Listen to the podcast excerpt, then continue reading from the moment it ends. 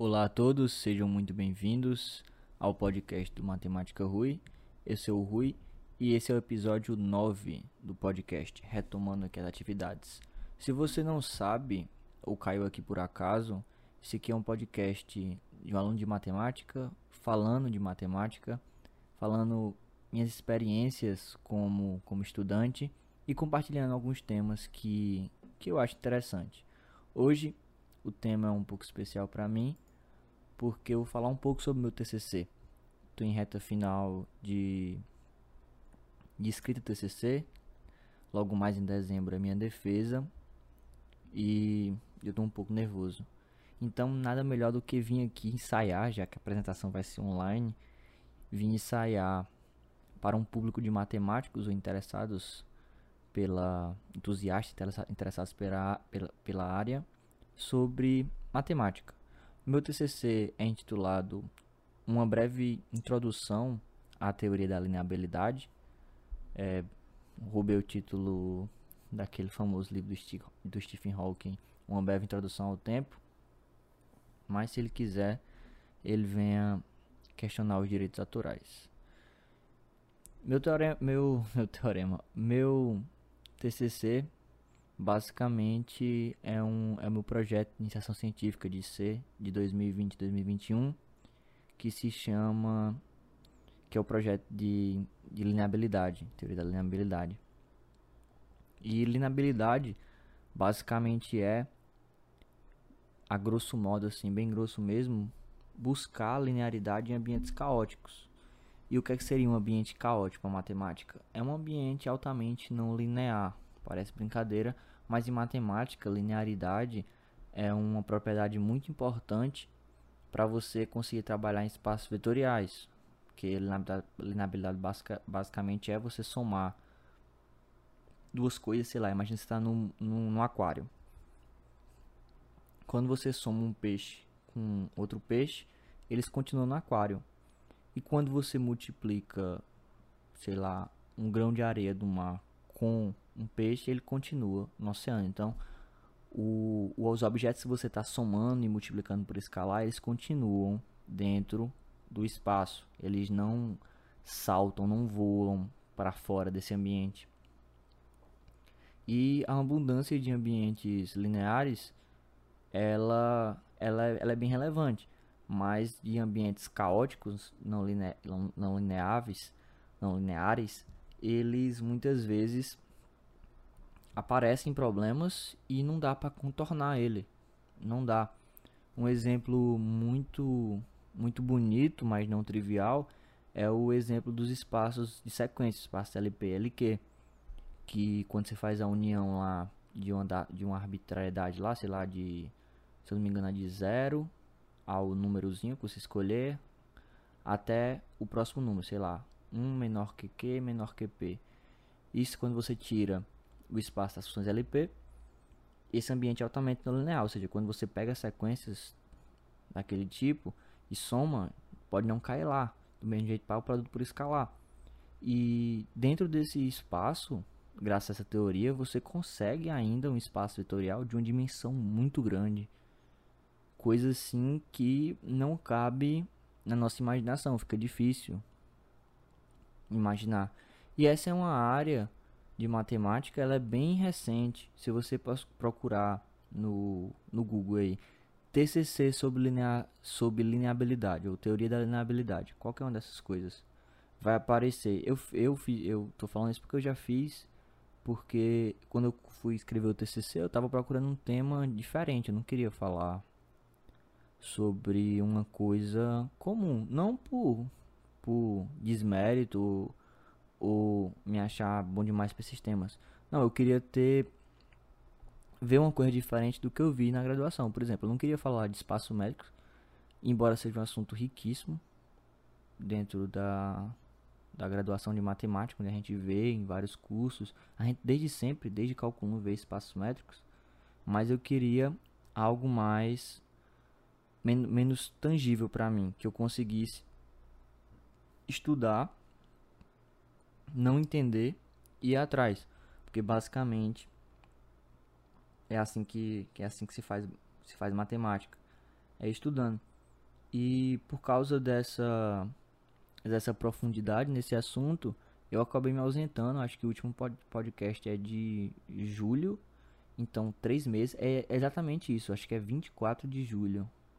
Tô gravando no dia 24 e vai ao ar no dia 24 também, nesse domingo.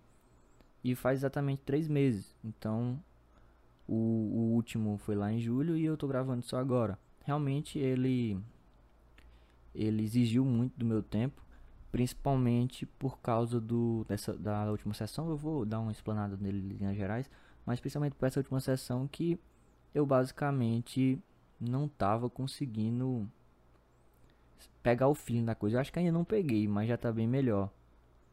Porque o feeling nada mais é do que você sentir, talvez você não tenha entendido, mas você sentir que aquilo faz sentido sei lá, se eu te falar que 1 mais 1 é igual a 2, você fala, é realmente, porque é uma coisa que você já viu tanto que quando só de falar você já acha normal.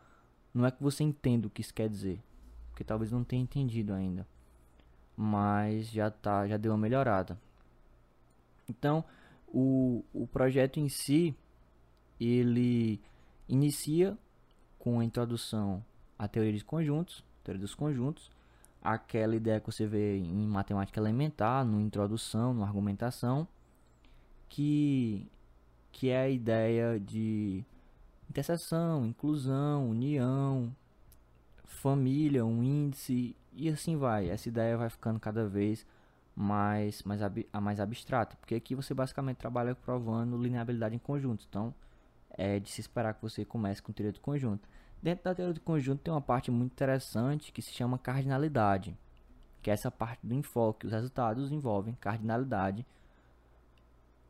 Cardinalidade de um conjunto é de um conjunto finito, a grosso modo, é a quantidade de elementos que o conjunto tem. Se o conjunto é formado por 1, 2, 3, 4, 5, a cardinalidade desse conjunto é 5.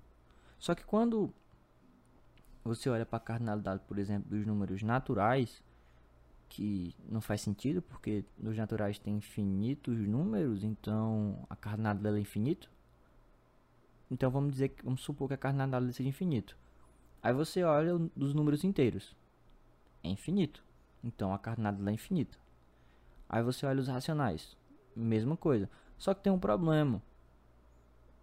Qual infinito é? Porque, por que perguntar assim?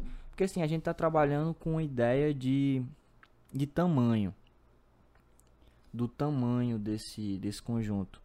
E quando você fala infinito, infinito é uma coisa tão abstrata que você não consegue atingir, ela é intangível. Né? Infinito é uma coisa que você nunca vai chegar lá.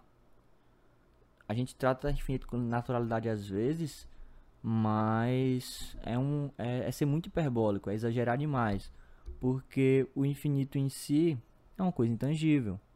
Então, quando a gente está falando de, de cardinalidade desses conjuntos, a gente precisa melhorar nossa teoria. Então, o que, que a gente faz?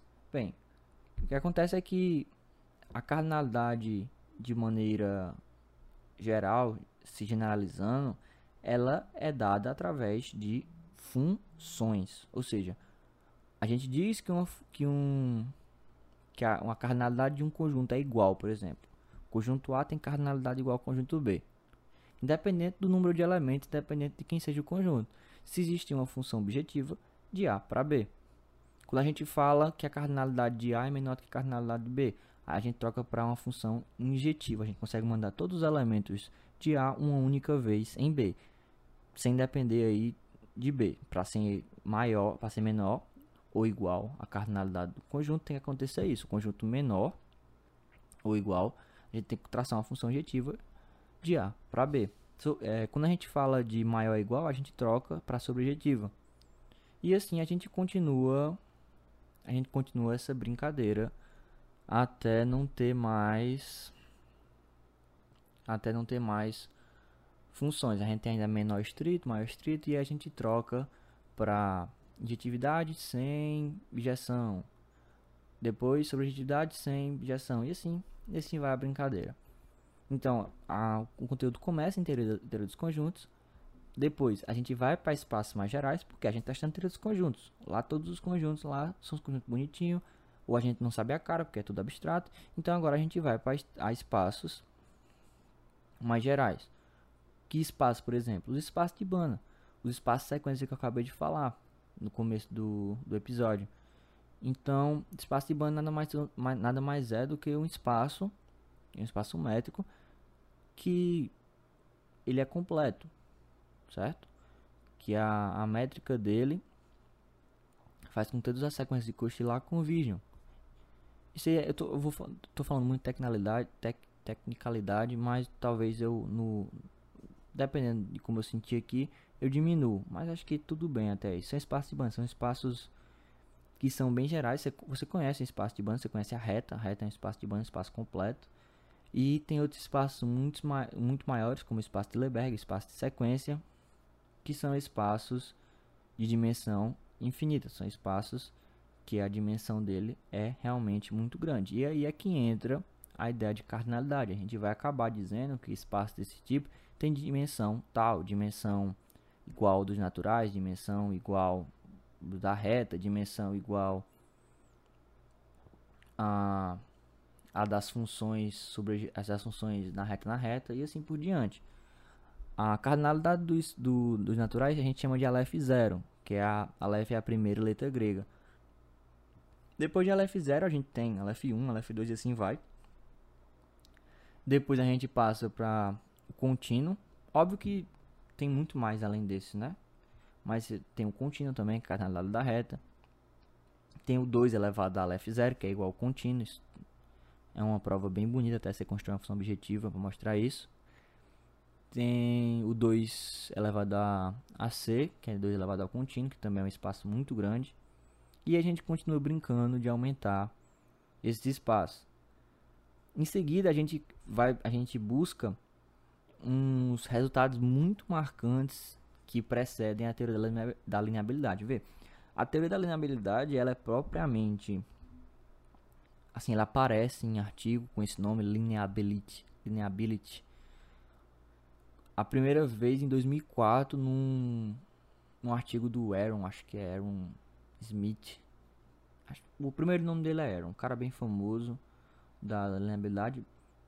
E aparece em 2004, ou seja, a gente está em 2021. São apenas, quantos anos? Minha matemática está muito ruim, 2004, 7, 17 anos. Então é uma teoria bastante recente comparada a coisas que você vê, por exemplo, cálculo fundado lá por Newton e por, por Leibniz, acho que é de 1600, é uma coisa muito mais antiga e ainda assim é estudada muito a fundo. Essa teoria é uma teoria de agora, desse século. Então, se você pensar, é uma teoria de menos de 20 anos, é uma teoria que cheira é, a tinta fresca. Por isso que ela está, vamos dizer assim, na moda dentro da análise funcional. Os resultados marcantes que vêm antes da teoria da lineabilidade são Monte de Vastres, uma prova bem interessante da densidade, ou seja, da relevância do conjunto, todas as funções, todas as funções contínuas em toda parte, resultado, resultado bem interessante, são contínuas a parte e diferenciáveis em nenhuma parte. A gente vê um resultado bem legal sobre funções sobrejetoras ou sobrejetivas em toda parte e como é comum as curvas de Peano, que são curvas, imagina a seguinte situação. Eu vou falar mais à frente, mas é como se você conseguisse uma função da reta no R2. Isso você pode sair aumentando as dimensões, mas uma função de, de uma retinha do espaço unidimensional para o R2, que essa função unidimensional preenche todo o espaço bidimensional. Isso é, nossa senhora, a cabeça, a cabeça explode. E depois a gente finaliza o estudo com foco em resultados de lineabilidade no espaço sequência, espaçabilidade também e da mesma forma nos espaços de Lebesgue. É uma teoria bastante rica, mas que tem um, um fundo, um background assim muito grande. Então, noções preliminares. O que é que eu tive que estudar e o que é que eu indiquei aqui para estudar para você ter um bom um bom TCC, uma boa leitura. É como se fosse um filme da Marvel. Tem, um, tem uns filmes antes que você precisa ver para fazer sentido. Outros você pode ignorar, não tem muita relevância, uma formiga 1, que não vão te, te atrapalhar no entendimento da coisa. Talvez para algum, alguma demonstração, mas para entender mesmo, pegar o fio, da, o fio da meada, talvez não. Então, como eu disse, algumas noções preliminares. Teoria dos conjuntos, as definições próprias de lineabilidade e espaçabilidade, resultados topológicos e conjuntos residuais, que é aquela, aquele todo aquele aquele conteúdo de, de topologia, o teorema de Baire, as afirmações equivalentes que tem, conjunto magro, conjunto de segunda categoria, todos esses negócios. Depois vem espaço de Banach, que eu já falei, espaço os espaços métricos completos. Aí espaço sequência, como sempre, sempre tem que estar presente. Alguns resultados de completude que não fazem mal a ninguém. O segundo capítulo é focado, é focado em lineabilidade em espaço de funções reais, que é, são os resultados preliminares, antes os, os resultados precedentes a ao começo mesmo de lineabilidade. Temos o Monte Vastres, a relevância do, do, do conjunto das funções nowhere differential, que elas são contínuas e em toda parte, indiferenciáveis em nenhuma, funções sobrejetivas em toda parte e as curvas de Peano, sempre presente as curvas de Peano. Depois, o capítulo 3, que é o capítulo assim, vamos dizer que você que são os resultados realmente de lineabilidade, são os, aqueles resultados que você fica e olha, meu Deus. Embora na seção, no capítulo 2, as duas últimas sessões tenham resultado de lineabilidade, mas a, o capítulo 3 é onde tem o resultado de espaço sequência, de, de espacibilidade, que tem a sessão que eu estou escrevendo nesse exato momento, que é em, em LP, LPzão, né, espaço de Lebesgue, que aliás eu estou tentando estudar medida para poder escrever esse capítulo, obviamente. É minha, minha, meu projeto de acessão desse, desse, dessa terceira vigência, 2021-2022. Eu tenho que dar uma adiantada boa nesse nesse conteúdo para poder escrever a terceira unidade, porque tudo tudo que você faz em matemática é construir coisas como estivesse construindo uma casa, você tem que. Vamos lá, engenharia civil me ajuda. Dois anos que eu passei lá, tem que assentar, assentar o chão, nivelar o chão, tem que colocar primeiro o piso, depois colocar. Ah, eu sou muito ruim em engenharia civil. Você tem que colocar a base primeiro. Resumindo, é isso. Alguns conteúdos você consegue estudar independente do outro, mas no final ele se comporta do mesmo jeito. Até as demonstrações clássicas elas são baseadas na mesma forma. Outros não, outros precisam de muita coisa. Lineabilidade é um deles. Lineabilidade, precisa de muitos resultados de teoria dos conjuntos, de topologia e de espaços de Banach. É muito mesmo. Fora os resultados precedentes, mas os mais ainda, os que estão na base da casa. Já no começo do projeto, como eu falei, a parte que você tem que dar atenção é a ideia de cardinalidade dos conjuntos. Tem um resultado é, bem interessante que a gente conhece. Acho que qualquer aluno que fez alguma Olimpíada ele já viu esse resultado, que é o princípio da casa dos pombos, que é até que é um, é um um princípio bem bestinha, mas ele resolve tanto problema em todo problema teoria dos números que parece ser impossível. O, o, princípio da casa dos, do, o princípio da casa dos pombos diz o seguinte: imagine que você tem uma casa e nessa casa ela tem 20 ninhozinhos de pombo, 20 casinhas de pombo. Então, se você tiver 19 pombos, uma casa obrigatoriamente vai ter que ficar vazia no, na hipótese tem que só pode ter um pombo por casa.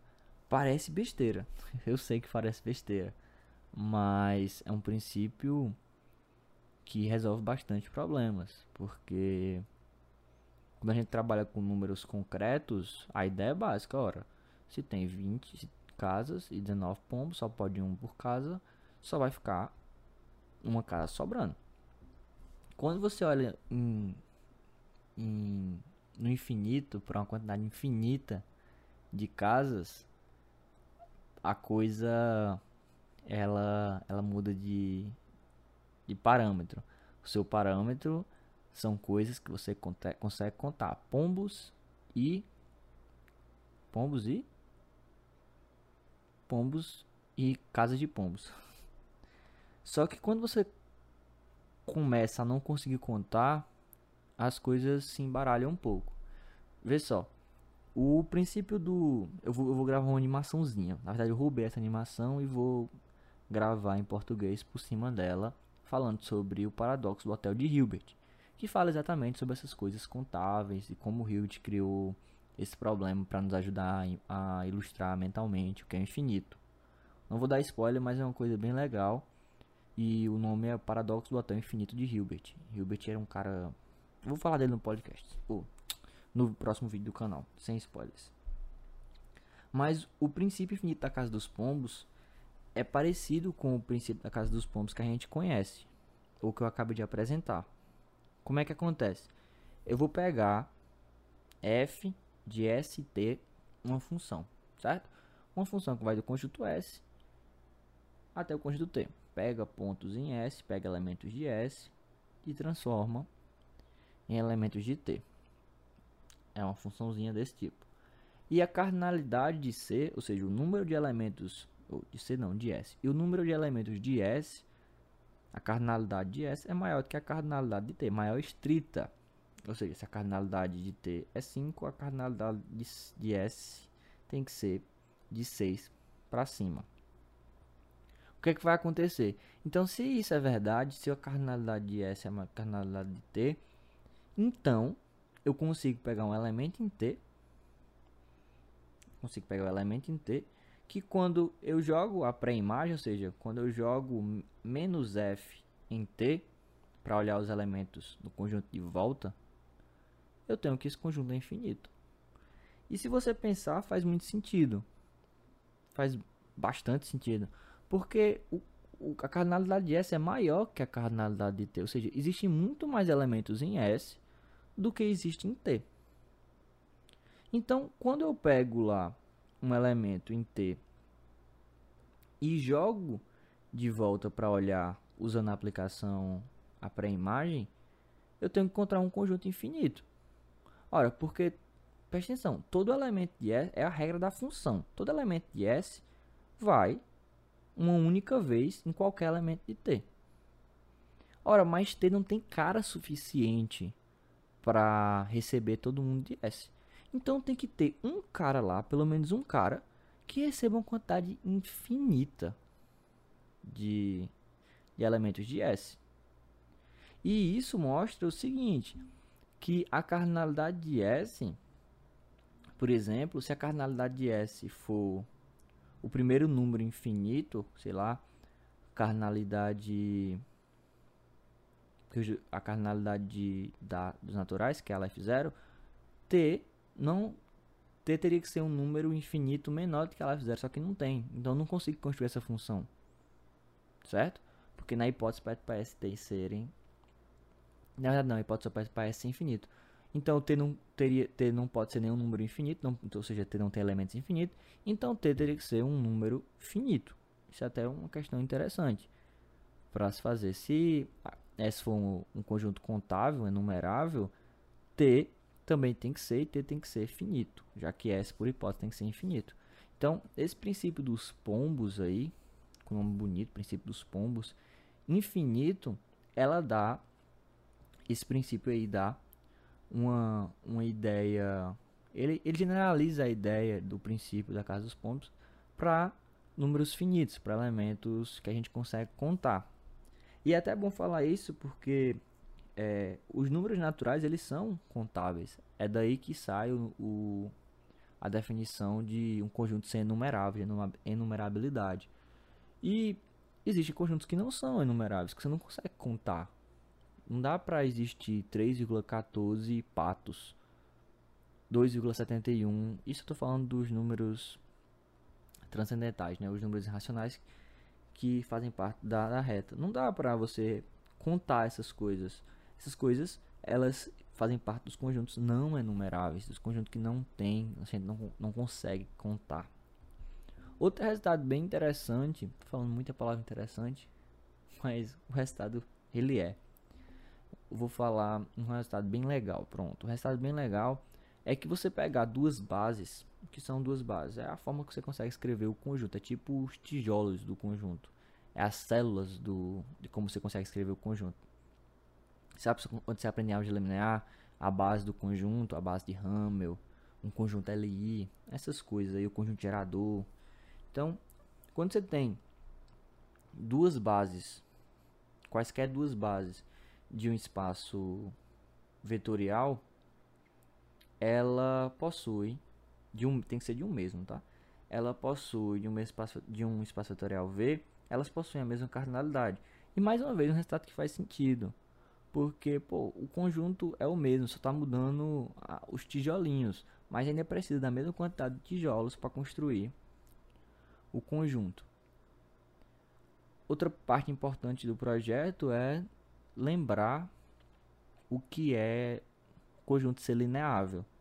Conjunto selineável nada mais é do que quando você que nem todos os conjuntos têm um tem um vetor nulo, né? Tem o zero lá. Então, a parte um, um, um, na definição para ela ficar boa, a gente diz que um espaço ele é um, um subconjunto, perdão, ele é lineável.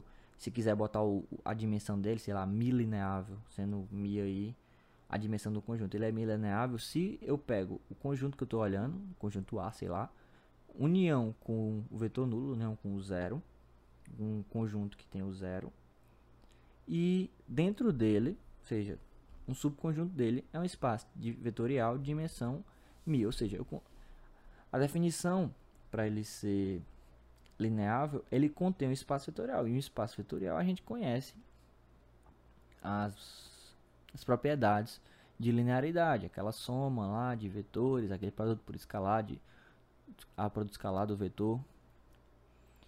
E por isso que a definição é boa, porque agora a gente vai procurar espaços vetoriais dentro desses caras. E muitas vezes na demonstração, a demonstração é feita por um, uma construção muito peculiar. Vamos dizer, o cara tem que pensar numa ideia muito boa para para conseguir aquele para demonstrar aquele teorema, porque não é uma coisa que você senta como exercício e vai fazer. É, como, é quase como se tivesse dado dar um exemplo. Só que o exemplo é assim tão inimaginável que é o que torna a teoria tão bonita. E não é à toa que ela, ela como eu disse antes, ela está na moda. É um, é um conteúdo em análise funcional que tem, puxa, tem tantos segmentos, tantos resultados que você você acaba se encantando. Lembre que na na análise tem aquela parte de equações elípticas, tem a parte de, de sistema dinâmico, tem a parte de sistemas dinâmicos não lineares, aquela parte dinâmica todinha, os resultados quando o ambiente é caótico, quando o ambiente é altamente não linear, ela tem que buscar refúgio em algum outro lugar. E o refúgio desse em algum outro lugar é exatamente a, a teoria da a teoria da lineabilidade dentro da, da análise funcional. O começo do segundo capítulo ele fala sobre o monstro de Weierstrass, que é um exemplo lá dado por Karl que ele era assim, tinha uma, tinha uma crença na época que por mais que você pegasse uma função, essa função contínua, imagina a função módulo, f de x igual ao módulo de x é do conhecimento de quem paga um curso de cálculo, qualquer introdução a cálculo com função contínua, que essa função ela não é diferenciável, ou seja, ela não é derivável na origem, mas ela é totalmente contínua, ela é contínua, formada por dois segmentos de reta aí, junto, junto com a origem, e ela é a, a, perfeitamente contínua, até no zero. Você calcula o módulo, vai dar um número positivo naquele ponto. Então, é, mesmo que ela não fosse mesmo que ela não seja diferenciável no zero, a gente sabe que ela é diferenciável em qualquer outro ponto. Então existe lá um ponto, um ponto, um ponto não é nada no conjunto do, dos reais, que ela não é diferenciável. Então se imaginava que as funções, de maneira geral, qualquer função aí contínua, no espaço ações contínuas, elas fossem contínuas, se elas forem contínuas, então ela um, um conjunto muito pequeno elas não, não teriam derivada. Quando a gente diz conjunto muito pequeno, é num conjunto que não, não expresse relevância no todo. Que ele seja, por exemplo, o x igual a zero. Aí seja uma coisa ínfima. Pô, o que é o x igual a zero na, na reta todinha? Pô, a cardinalidade da reta tem... A cardinalidade, a da reta é contínua, é um número infinito gigante. Enquanto o conjunto zero só tem cardinalidade de 1. Então, pô, não quer dizer nada. E se esperava isso. Poxa, se eu tenho uma função contínua, o mínimo que eu espero dela, assim, o razoável, não estou nem pedindo muito, é que ela fosse, que ela seja diferenciável em todo o, o domínio, menos numa quantidade bem pequena de pontos. E aí Vastra, isso para todas as funções. Aí Vastra foi lá e disse, ó oh, rapaz, tem essa função aqui, ó, eu consegui montar ela. Eu sou um cara bem perspicaz e consegui montar ela. E ela é uma série de cossenos. Aí, porra, a, a, galera da matemática já sabia lá da série de Fourier, lá de 1700 e pouco. Já conhecia essas funções. Porra, são séries infinitas de cosseno, de seno, que tem uma constantezinha. Como é que o todo, poxa, o cosseno ele é contínuo em todo domínio e diferenciável em todo domínio. Como é que esse bicho está mostrando uma função tão simples, periódica, com esse alto grau de, de, de? Porque para uma função não ser contínua, ela tem que ter um bico. Ela não pode ser suave. E ele está mostrando que essa função do domínio na reta, na reta todinha, ela é cheia de bico. Como é que ele conseguiu construir essa função? E aí, ele mostrou isso e a parte da continuidade é de resultados é, anteriores. A parte continuada é uma, é função, uma função periódica do cosseno. Você mostra pelo teste M de Weierstrass, é uma função que você escreve bem bonitinha com AN, cosseno de, B, de BN, pi, x, com A e B com as restriçõezinhas. Você mostra pelo teste M de é até o nome dele, o nome do teste, mas que ela é contínua. E a, a parte da continuidade não é um problema. Você mostra que ela é contínua em todos os pontos da reta. A parte da diferenciabilidade ou dela ser derivável é que é uma coisa bem complicada. Não pelo conteúdo em si, não, o conteúdo não é, não é difícil, é conta. Ele realmente mostra na mão, pegando duas sequências bem ajeitadinhas, que ele pega uma tendendo para um lado e outra tendendo para o outro, do ponto x0 que ele quer calcular a derivada e mostra, ó, de um lado dá infinito aqui quando eu tento para esse lado e do outro também dá infinito e aí, não é? E aí ele conseguiu exibir esse tipo de função. Outros vieram vieram antes de Vastres, mas esse exemplo foi apresentado numa, numa academia de, de matemática, como se fosse, sei lá, uma reunião, assim, uma palestra, tipo um, um como se faz hoje essas lives no YouTube. Foi tipo isso que ele fez. E realmente foi um choque para a sociedade. E como eu disse, outros vieram antes dele, Bolzano exibiu um exemplo, Serlier e outro, Riemann exibiu outro. E são exemplos de funções bem próprias. Elas são bem difíceis de ser encontradas. Porque você monta esse, esse tipo de função. Não é uma função que você espera que apareça na natureza. Quando, por exemplo, quando você está aprendendo sendo cosseno, sempre tem aquele exemplo das ondas do mar, das ondas da física. E, poxa, faz sentido, elas são funções da natureza. Só que esse tipo de funções não. Esse tipo de funções que você mexe muito para dar certo, elas são funções características desse tipo de problema. E aí, a pergunta natural é Poxa, se essas funções são tão difíceis de ser achadas, Será que a gente deve se preocupar com elas? Porque se elas são tão exóticas, não tem importância. É aquele negócio da, da relevância, lembra? Que eu falei no começo? Que, pô, se o conjunto não é relevante, ele não me interessa. E o que é, que é ser relevante? Ele está em maior número, em maior quantidade. Lembra que agora a gente está falando, não é uma quantidade contável. É uma quantidade em sentido de conjunto, de tamanho de conjunto.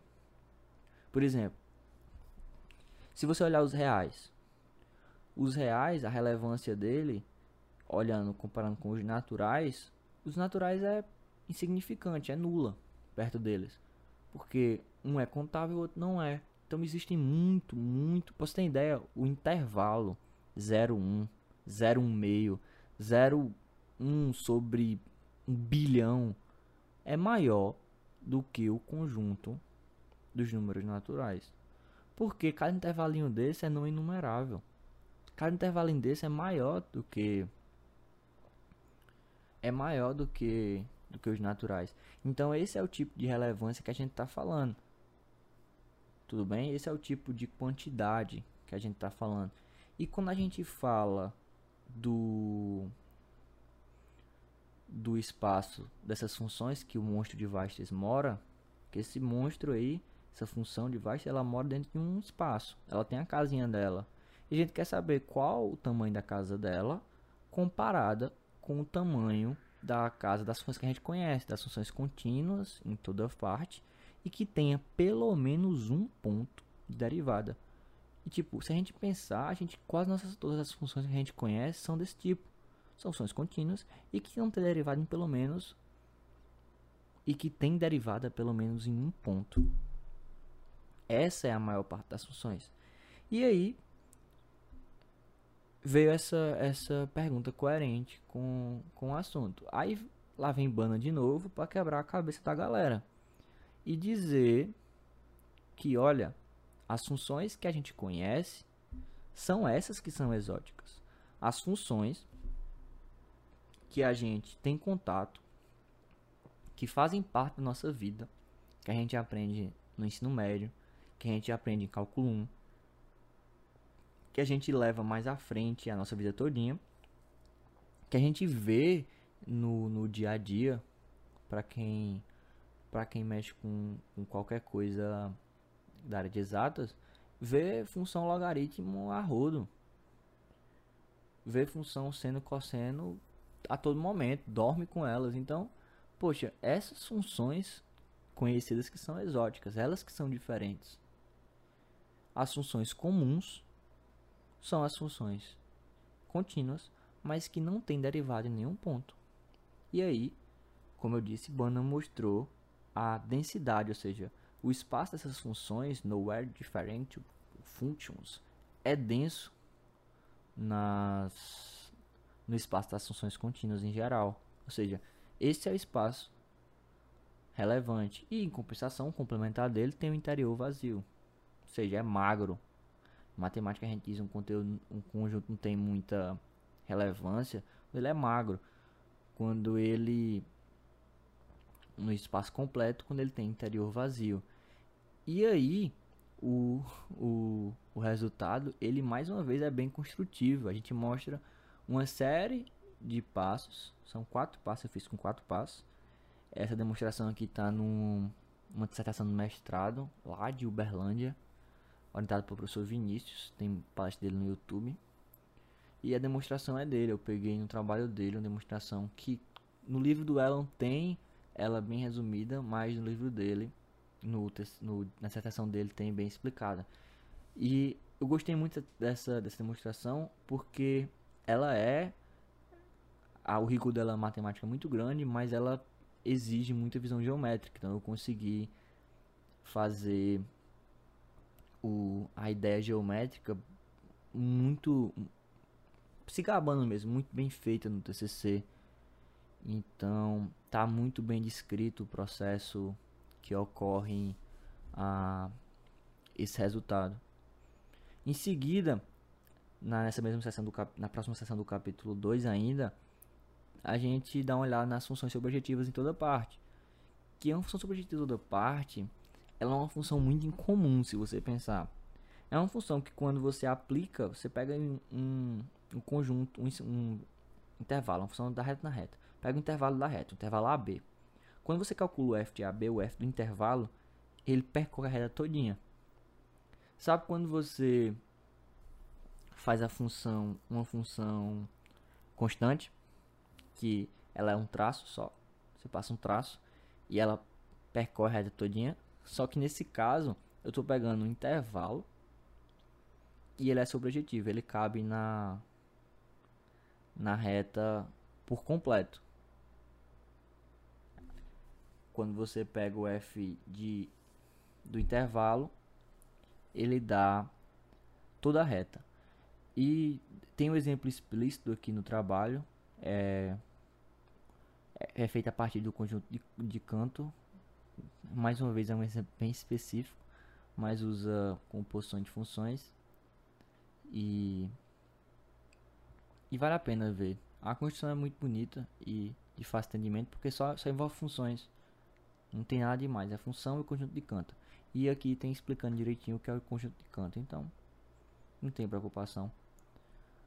O primeiro resultado de lineabilidade que aparece é nessa seção e mostra que o espaço dessas funções, dessas funções que são everywhere surjective, ou seja, sobrejetivas em toda parte, quando você pega o intervalo e ocupa a reta todinha, ele é 2c lineável, 2 elevado a c lineável, ou seja, dentro desse espaço tem um conjunto, dentro desse espaço não, dentro da, desse espaço unido com o vetor, o conjunto unitário só com zero, é até redundante, né? o vetor unitário com zero, só não faz sentido, dentro desse espaço unido com zero, existe um espaço vetorial, ou seja, existe um espaço que tem linearidade dimensão 2 elevado a c lineável. Só para você ter uma ideia, a cardinalidade da reta é c, é contínua. E esse espaço tem dimensão maior do que essa cardinalidade. Só para você ter uma ideia, a cardinalidade do conjunto das funções, todas as funções que você imaginar, da reta na reta, tem cardinalidade 2 elevado a c. E esse espaço vetorial, esse conjunto aí, cabe dentro dele um, um espaço vetorial que possui uma base igual à cardinalidade de todas as funções da reta na reta. E se você pensar, o conjunto das funções everywhere surjective, das funções que são da reta na reta, mas que tem essa propriedade, ou seja, que todo o intervalo que você pegar quando você aplicar em f ocupa a reta toda, está dentro do conjunto de todas as funções da reta na reta. Então, é como se eu dissesse que eles têm o mesmo tamanho. Eles têm a mesma dimensão nesse nesse caso específico.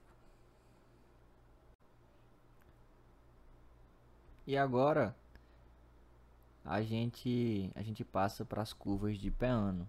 As curvas de Peano eu dei um, um esquentadinha nesse assunto na no resumo e a curva de Peano, olhando da reta no R2, é você preencher exatamente essa ideia, você preencher um espaço com unidade a menos, no caso espaço euclidiano,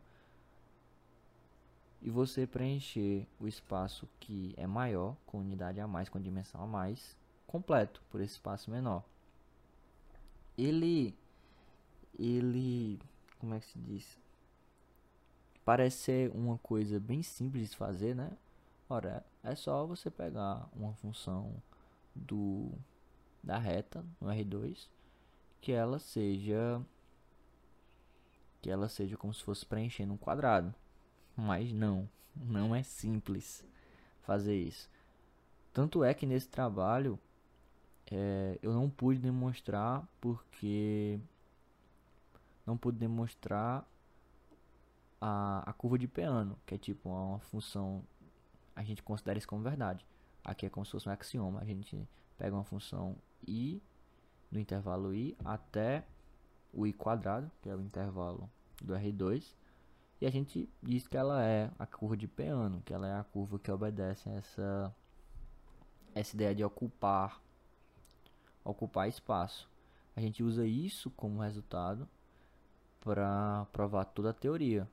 Ou seja, a gente confia em Peano.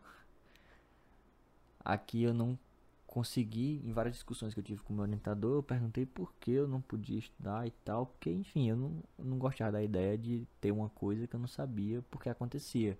E ele disse que simplesmente é uma construção muito complicada, muito difícil e disse que não era necessário fazer, não agora. Quem sabe aí posso estudar no mestrado, no doutorado da vida, não sei em que nível ela está e nem nem consegui encontrar a demonstração dele. Talvez eu acabe achando em algum artigo aí da vida, mas quando eu fiz a minha busca rasa, eu não achei para dar uma olhada. Como não ia caber no, não era para botar no TCC, eu acabei ignorando. Mas fica aí a recomendação bibliográfica. Outro resultado de lineabilidade, lembra, a gente acabou de falar sobre um conjunto das funções sobrejetivas em toda parte. A gente pediu que elas sejam que elas fossem sobrejetivas em toda parte. Agora é um resultado das funções contínuas e sobrejetivas do Rm no Rn. Lá atrás era só da reta na reta. Aqui elas são sobrejetivas e são contínuas.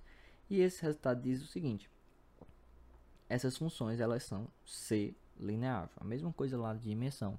E eu gosto desse resultado porque esse resultado ele ó, esse esse resultado está na tese de doutorado do meu orientador e é o teorema que ele escreveu a tese dele, ou seja, esse é o problema que ele resolveu para para ganhar o título de doutor dele. Óbvio, tem muito mais coisa na, na tese, mas esse foi o problema dele que ele demonstrou. E mais uma vez, a demonstração, ela você olha assim e fala, gente, eu entendi. E eu acho que eu podia fazer. Porque ela é bem construtiva. Depois que você vê o resultado, você fica. Oxe, ele compôs isso e isso. Aí ele pegou isso, ele fez isso. E vale por causa disso. Ah, então é só isso. é, mas não é assim. Por exemplo, ela ocupa uma, duas, três, quatro, cinco, seis, sete, oito, nove linhas. Nove linhas. Isso é um terço do do PDF, da página do PDF. É uma demonstração pequena. E como é que como é que pode ser pequena e gerou para ele a, um título de doutor? Porque ela não é simples. De, nem de longe. Talvez difícil ainda é pouco para ela. Porque a, a, ela se torna simples por causa dos resultados incríveis que ele faz antes. São dois lemas que parecem não ter nada a ver com o assunto. E graças a ele, graças a esses dois lemas, ele resolve a, esse resultado tão inimaginável em nove linhas. A, a construção aqui é a parte importante. Você está tá tentando, você não pode atacar esse tipo de problema diretamente. Você quer mostrar que existe um conjunto ali dentro, um espaço vetorial. Então você tem que pegar espaços vetoriais que você conheça. E você quer mostrar um tamanho dele. Então você tem que pegar espaços vetoriais que você conheça daquele tamanho. E aí você vai refinando isso. Óbvio, não é uma coisa que, ah meu Deus, eu estou ensinando aqui a receita de bolo de resolver problemas. Não longe, longe disso, estou tentando tornar tangível alguma pessoa um dia ouvir isso e dizer, porra, eu vou tentar. Porque matemática ela parte desse princípio, ela parte de busca por conhecimento. Se eu disser que é impossível, que ele é exceção, que meu prof, que meu orientador ele é ele ele é um cara que é gênio, nunca estudou na vida e, e teve um vislumbre, um Deus entregou isso para ele quando ele dormia, eu vou só estar tá desencorajando várias pessoas e esse não é o objetivo do podcast e nem do canal. Então, e muito menos o meu. Então, é isso. Busque fazer fazer essas tentativas matemáticas, vamos dizer assim, porque senão você não vai sair do lugar. É, o capítulo 3 é sobre linearidade de espaço-sequência e, e espaços clássicos, na verdade, espaço clássico de sequência e nos espaços de Lebesgue. Vou deixar esse capítulo 3 para quem quiser ouvir na minha defesa. Talvez ela seja no YouTube ou no Meet, eu compartilho o link, mas eu vou deixar porque podcast já está muito grande e essa parte aqui ela é muito técnica. Eu não sei se eu vou conseguir, se eu conseguiria é, explicar ela de um jeito mais simples, porque envolve muito conceito de sequência sequência LP, sequência LQ, de uns duas demonstrações anteriores e tem a parte ainda da última sessão que eu não terminei de escrever, então não faz sentido falar dela, que é a de espaço de Leberg. Por fim, vamos ao quadro Matemática não é só conta. Taca-lhe a vinheta, editor. Se você não sabe o que é o quadro Matemática só conta, matemática não é só conta, eu vou explicar aqui. Lá no meu Instagram, arroba matemática Rui, vocês podem mandar perguntas, comentários, textos, enfim, o que vocês quiserem via direct, com um pseudônimo ou pedindo para eu ler o seu nome, não tem problema. Sua como é? Sua identidade será preservada, a menos que você queira que ela fosse que ela seja revela, eita, revelada. E a primeira pergunta é da Martina Vlarti. Oi, Rui. Você demorou muito para escrever, escrever seu TCC? Você se, você se dedicava quantas horas por dia? Precisou ler muitas referências em outras línguas? E por último, parabéns pelo seu trabalho e eu adoro os podcasts. Muito obrigado, Martina. É, demorou um ano, porque foram seis meses do projeto de sessão, só que eu já estava escrevendo ele. O projeto de iniciação tem, tem obrigatoriamente mais de 18 menos de 25 páginas. Você tem que fazer seguir isso. E quando eu estava escrevendo o meu, lá já na metade, eu notei que tinha muito assunto. E, poxa, tinha tanto assunto e não era assunto, vamos dizer assim, desnecessário. Era assunto que realmente importava para o projeto. E eu falei com o meu orientador, disse que estava gostando muito de escrever aquilo, de estudar aquilo e pedi para ser meu TCC. Ele concordou e acabou que ganhou essa forma. É, eu não tinha uma dedicação todos os dias enquanto estava escrevendo. Eu escrevo quando quando eu estou afim de estudar o conteúdo, quando quando eu estou com tempo, quando eu sei que tá, tá perto de de apresentar, como é o caso agora, mas eu escrevi 90% dele durante seis meses. O resto foi só para dar retoque, retoque, retoque, porque muitas dessas coisas que eu escrevi vinham de anotações que eu fazia. Algumas demonstrações aqui não são de livros, não são de, de artigo. Não, eu fiz na, na mão. E como é um TCC, é como se fosse uma prova, vão corrigir ele. Então eu vou saber como é que tá. Vão, quando estiver corrigindo, eu vou ter a ideia da minha nota. E espero estarem certas. Espero que os argumentos estejam claros. E eu, eu tentei ao máximo escrever como se eu estivesse explicando pra mim. Porque, cara, eu sou uma pessoa que eu não pego fácil as coisas.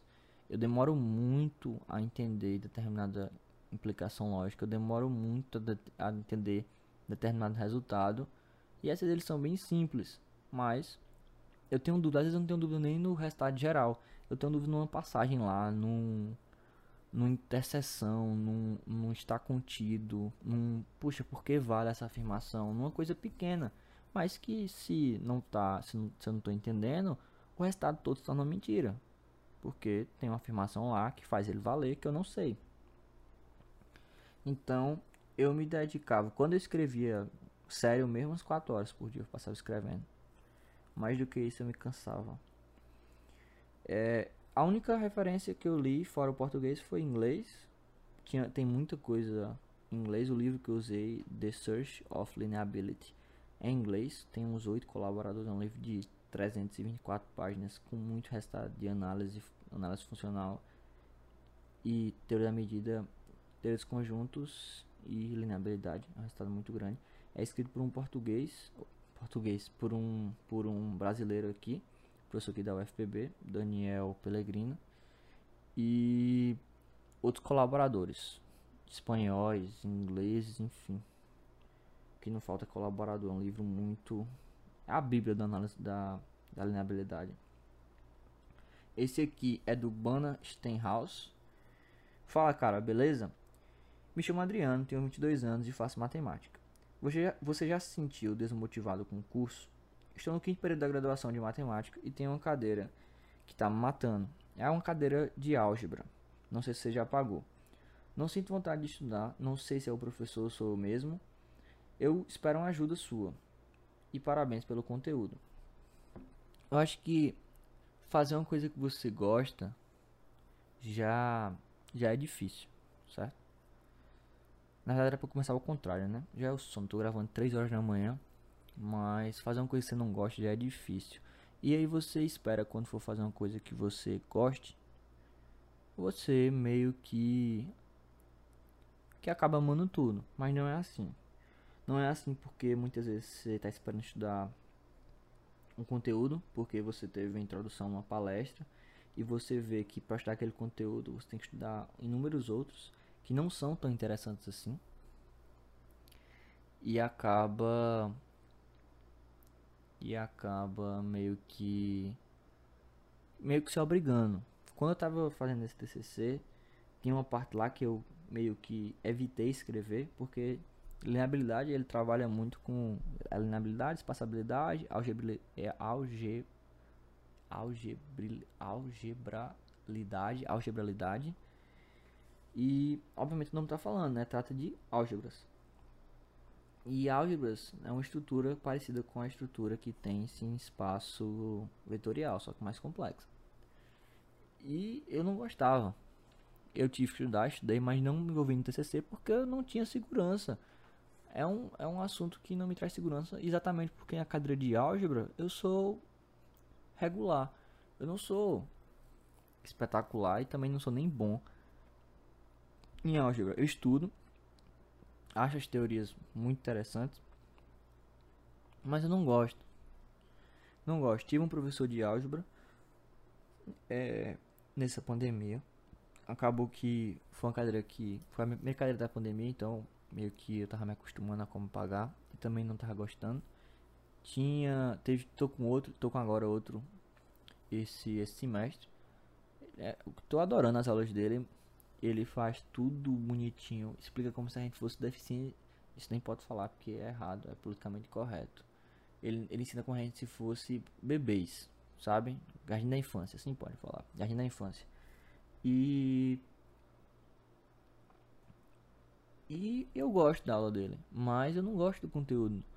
Então algumas vezes você tem que engolir aquilo. E lembre, se você está pensando em seguir uma, uma, uma carreira acadêmica, você vai se deparar com álgebra mais de uma vez. Então é bom pelo menos, se você não gosta, você pegar as principais coisas, porque se você vai ter que usar algum momento. E você não se torna professor, professor muito bom, se você não tiver uma boa compreensão, não vou dizer de tudo, mas das coisas importantes. Você tem que saber olhar para o resultado e dizer é, o significado por trás dele. Óbvio, não precisa saber demonstrar tudo, ninguém é uma máquina. O que você precisa saber é explicar, explicar aquele conteúdo. Tem um professor que eu não gosto dele, mas ele fala uma coisa muito certa. Você tem que estudar o conteúdo e saber explicar para qualquer pessoa, em qualquer nível social. Você tem que se fazer entender. Porque assim, você vai ser um bom, um bom professor, você vai ser um bom explanador. Que é isso que um professor faz. Essa aqui é da uma maníaca por matemática. Oi Rui, tudo bem? Tenho 25 anos e estou começando o mestrado. Você já pensou em fazer? Ainda não sei bem o que quero escrever na minha dissertação de mestrado, mas me interessei muito pelo seu TCC. Esse assunto de lineabilidade me chamou a atenção e talvez eu vá mais a fundo em busca de novas informações. Abraço e continue com os podcasts. É... Bem, primeiro tudo mais ou menos. Tô com muito sono. Espero que, que esse episódio valha a pena. Mas é, sim, eu estou pensando em fazer mestrado. Na verdade, a prova eu apresento TCC e o resultado do mestrado sai antes de eu acabar de apresentar o TCC. É agora em novembro. Então vou fazer a prova, espero que eu passe. E eu também não sei o que eu quero escrever na minha dissertação, não faço a menor ideia. Espero que as cadeiras me ajudem a, a ter assuntos que eu me interesse. Mas não se preocupe com isso não, é, um, é uma construção. Você está começando agora, então você vai ter, você vai ver muita coisa ainda que vai abrir seus olhos. Esse aqui é do Leberg. Oi Rui, sou aluno de matemática da Universidade Federal da Bahia. Salve Bahia. E quero saber se você tem algum livro especial de matemática que você leva para a vida. Eu adoro livros de ficção, mas não consigo me interessar por livros, dessa, por livros da área de matemática. Algum conselho? Bem, é, o livro que eu levo para a vida de matemática se chama Resolvendo Problemas de Matemática, do Terence Tao. É um rosinha. Eu sorteei ele, um, uma versão dele no, no primeiro e único sorteio que teve no, no Instagram até agora. E é um livro muito bom porque ele é escrito por um cara de 15 anos. Na época ele tinha 15 anos. Hoje ele é ganhador do Medalha Fields. Tem livro aí a dedo, a rodo, quer dizer, escrito. E, poxa, eu gostei muito porque é um livro que. Ele não resolve apenas problemas. O título é esse, mas ele não resolve. Ele conversa com você sobre as ideias que ele tem para resolver certos problemas e de como você deve abordar problemas. Tem um podcast aqui no canal como abordar problemas. Acho que é o episódio 8. Episódio 8. E eu me baseei muito nesse livro. Ele não dá uma receita de bolo. Ele te dá informações que vão, vão te ama fazer amadurecer em relação a problemas em matemática.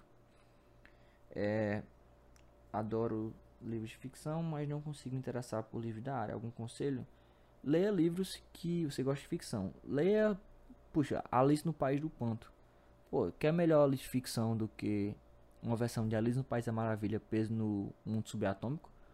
Não tem melhor não, porque além de você se acostumar com essa ideia de, de ler coisas coisas do mundo acadêmico, você vai estar tá inserido num ambiente, no caso a ficção, que te interessa. Vai ter os elementos fantásticos e os elementos teóricos para te ajudar nessa caminhada. Depois você vai aumentando a quantidade, o volume ou não. Acho que ler livros em geral já é uma grande um grande feito. Ler livros sobre a que você tá, poxa, você já lê tanto tanto material acadêmico, não precisa se forçar a isso se você não gosta. É isso, pessoal, vou ficando por aqui. Eu acho que que eu me alonguei demais, mas acho que é merecido porque é a volta do podcast. E quero gravar mais um até, até a defesa do meu TCC, porque eu quero manter essa regularidade. Eu parei, mas espero não ter que parar de novo por muito tempo.